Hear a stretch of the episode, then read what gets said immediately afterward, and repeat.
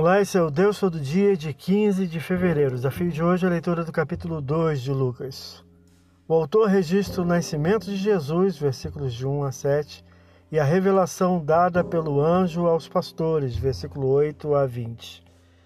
Relata a circuncisão de Jesus, para a qual seus pais o levaram ao templo, onde se deu o encontro com o idoso Simeão e a profetisa idosa Ana, versículo 21 a 40.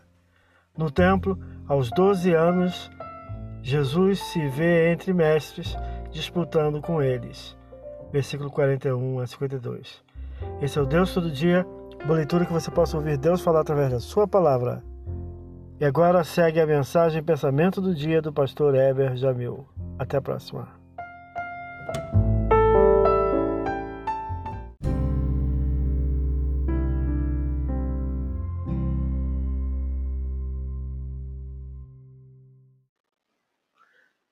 Pensamento do dia.